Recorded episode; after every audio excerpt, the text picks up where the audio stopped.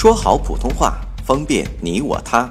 本栏目素材由国家普通话水平测试研究组普通话培训研究中心编写，北京理工大学出版社出版的普通话水平测试专用教材。上山微电台，跟你一起学说普通话。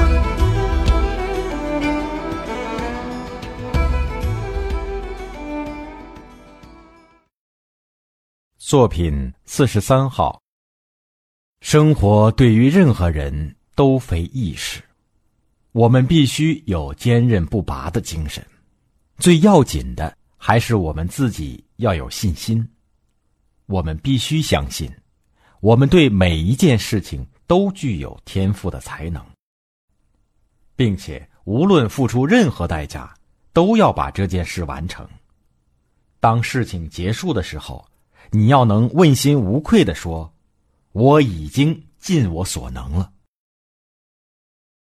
有一年的春天，我因病被迫在家里休息数周。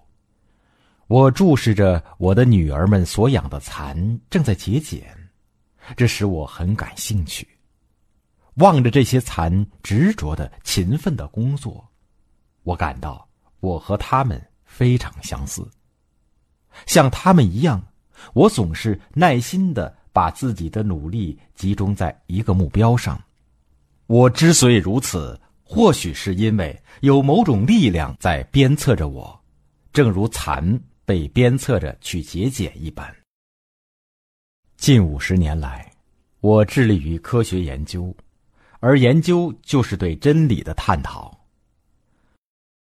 我有许多美好快乐的记忆。